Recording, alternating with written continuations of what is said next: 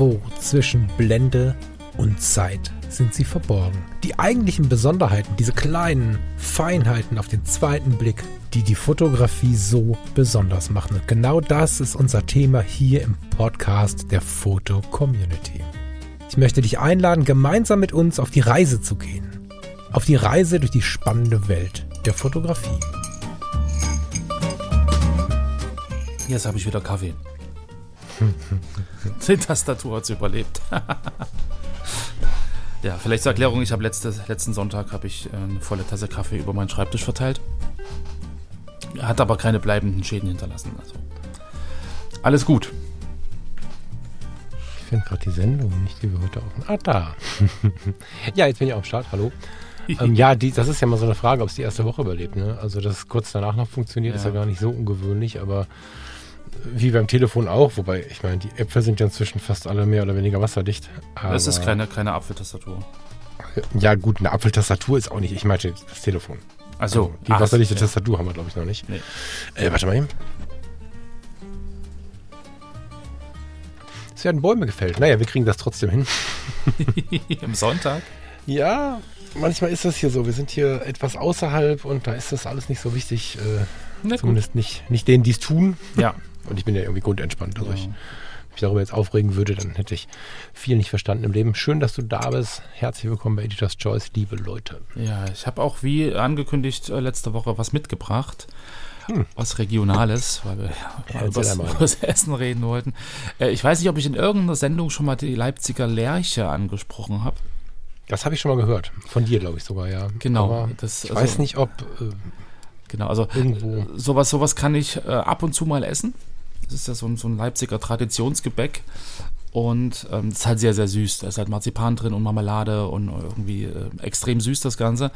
Aber ich habe mal gegoogelt, ähm, die Geschichte so ein bisschen zu dieser, zu diesem äh, Gebäck.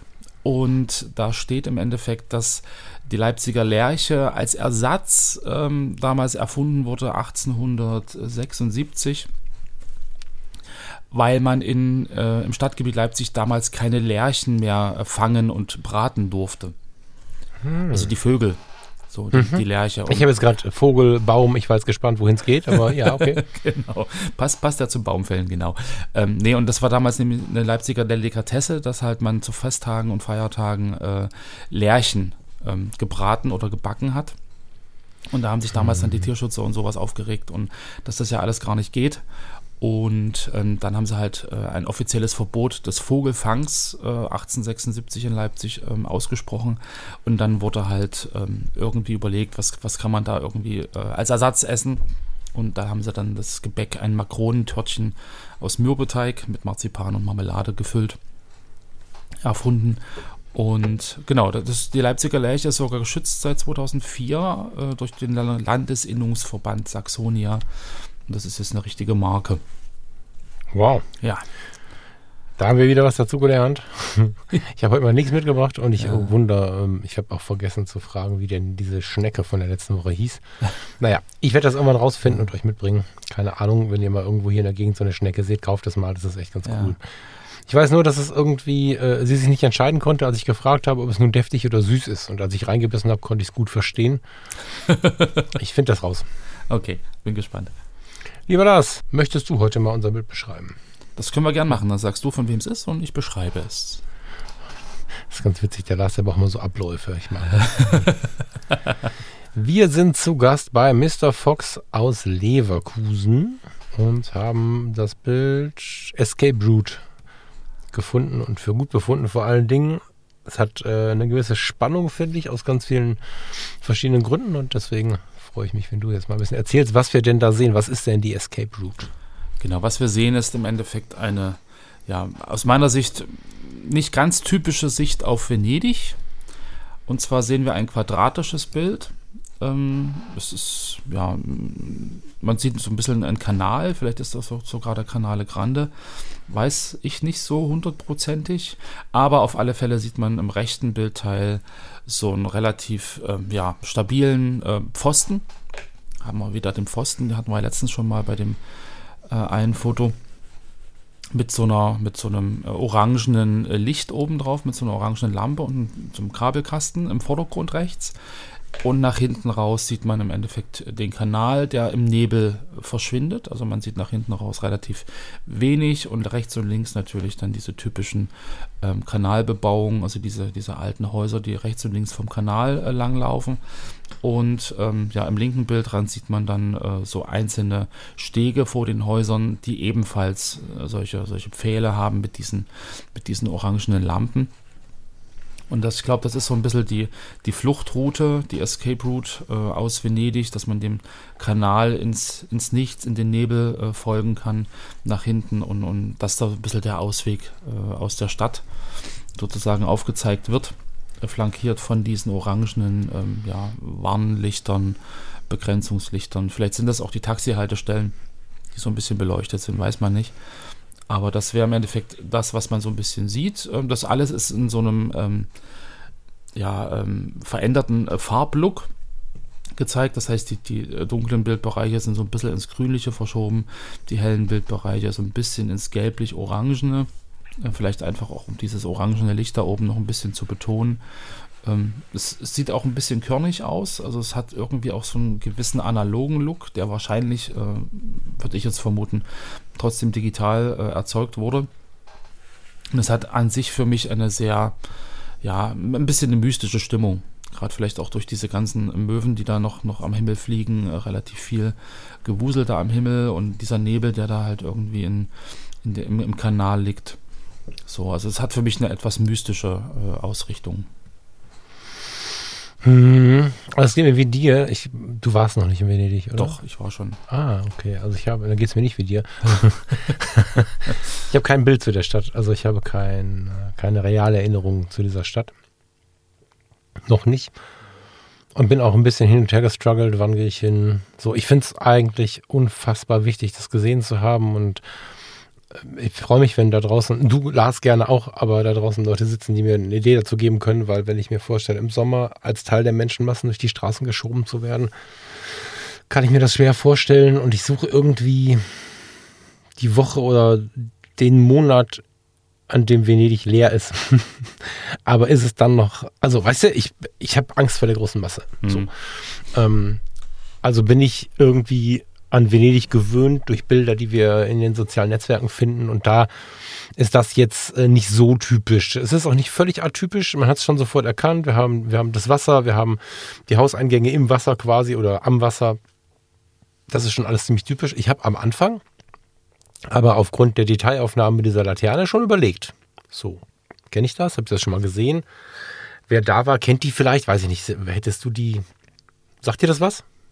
Diese Laternen im Besonderen, gerade hier die vorderen im Vordergrund.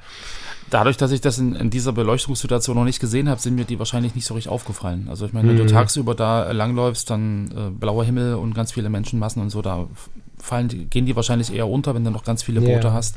Ja, ähm, ja. In so einer Dämmerungssituation ist es wahrscheinlich ganz früh am Morgen, würde ich jetzt mal irgendwie vermuten. Ähm, weiß ich nicht, also so habe ich es noch nicht gesehen. Nein. Mhm.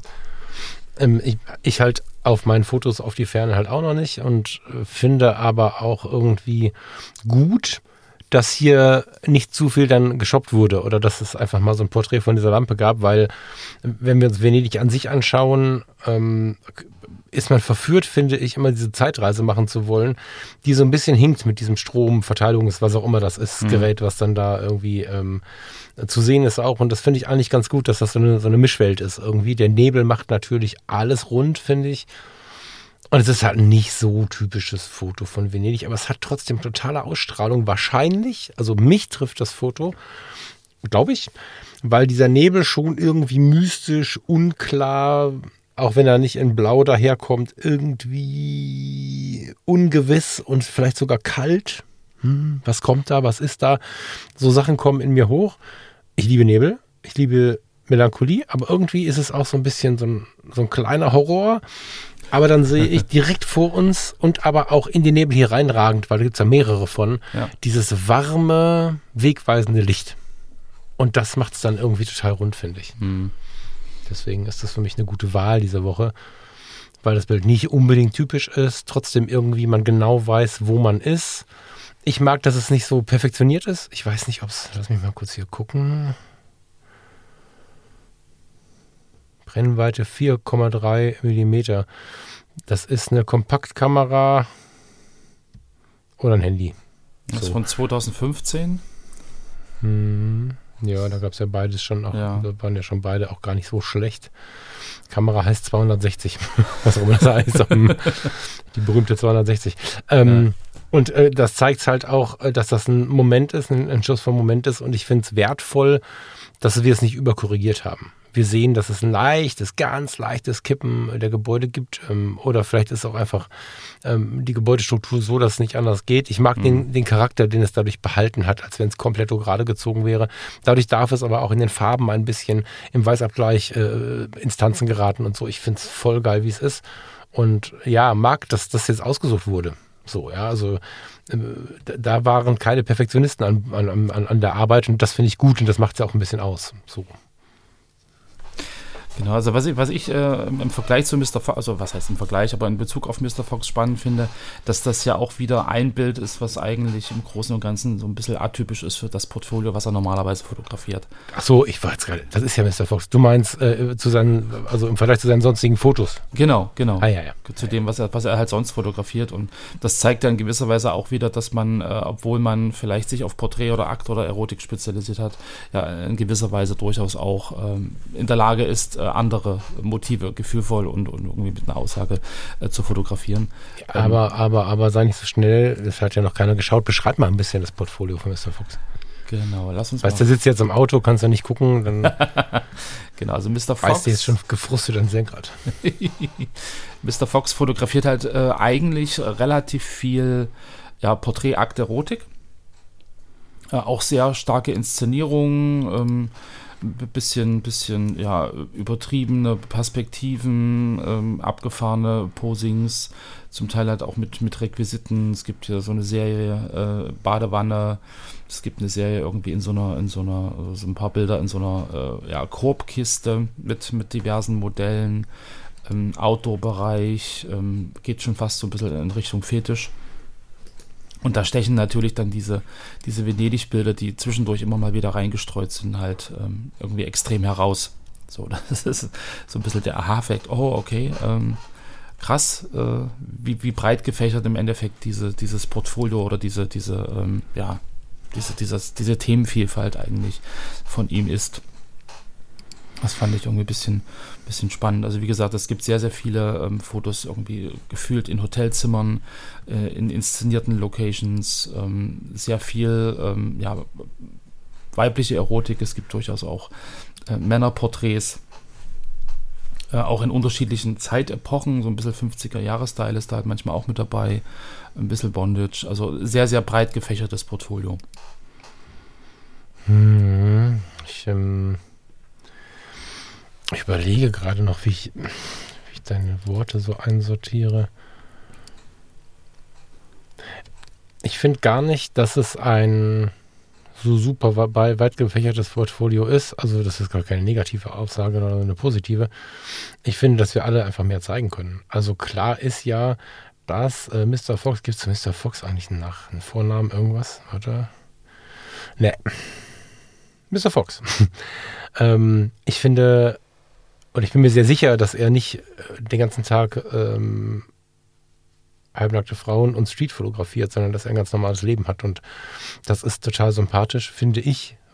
Irgendwas zwischen sympathisch und nötig, zumindest aus meiner krassen Sicht heraus, dass man immer mal wieder auch einen, Einblick aus einer anderen Welt zeigt. Und das finde ich, macht er immer wieder und das finde ich sympathisch. Ne? Also Mhm. gar nicht, dass es so super breit gefächert ist, sondern ähm, dass er, naja, er ist ein Mensch mit Facetten. Doch, so gesehen ist schon breit gefächert. Ich finde es aber sympathisch, wenn du nicht nur ein, eine Sache zeigst auf einem Portfolio. Finde ich mega, mega wichtig. Zumindest für mich persönlich. Muss kein anderer wichtig finden. Aber wenn ich hier schaue, ich scroll gerade mal durch.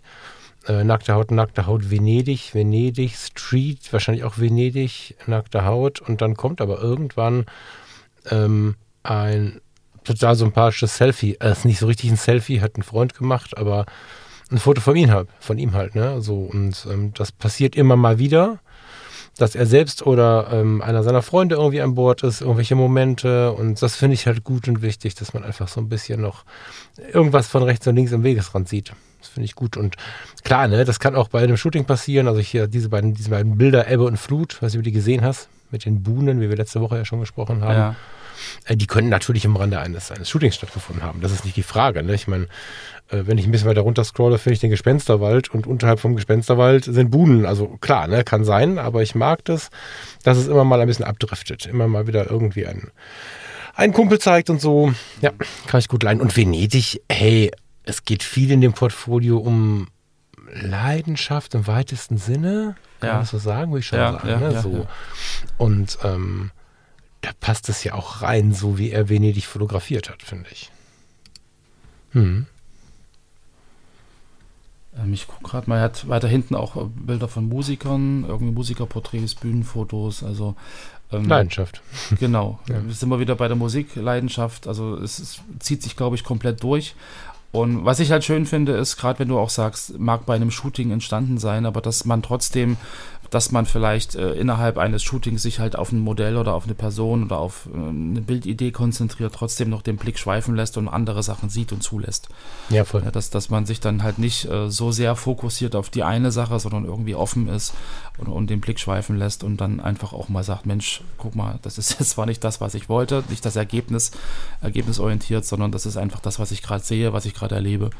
Und mhm. das nehme ich mit, so, ja, und, und hebt das auf und dann zeigt das vielleicht auch nach außen einfach, um meine eigenen Facetten und meine eigenen Leidenschaften halt irgendwie auch zu zeigen.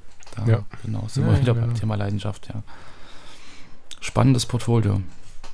Es ist tatsächlich so, dass es hier ähm, dass es immer im Wechsel passiert. Also klar, ne, es, es dominiert absolut, im wahrsten Sinne des Wortes manchmal sogar, äh, die nackte Haut. Aber dazwischen ähm, finden wir wieder einen Blick rechts und links. Ja, finde ich sehr gut. Ähm, ich empfehle euch dringend mal vorbeizuschauen. Das ist ja auch geil. Irgendwo in Frankreich unterwegs. Großartig. Ähm, schaut euch das mal an, klickt mal in die Show Notes und lasst uns gerne auch mal Kommentare zur Sendung da, wie ihr es gefunden habt. Gerne auch bei ihm. Auch ja. den Link findet ihr in den Show Notes. Genau. Ich würde sagen, wir ziehen weiter, oder? Ich esse jetzt noch die Lerche und dann machen wir einen entspannten Sonntag. Alles klar. Liebe Lars. Genau, ihr Lieben. Mach es gut. Wir hören uns am Mittwoch wieder bei der normalen Mittwochssendung und ja, euch noch einen wunderschönen Sonntag und bis später. Tschüss. Bis dahin. Ciao.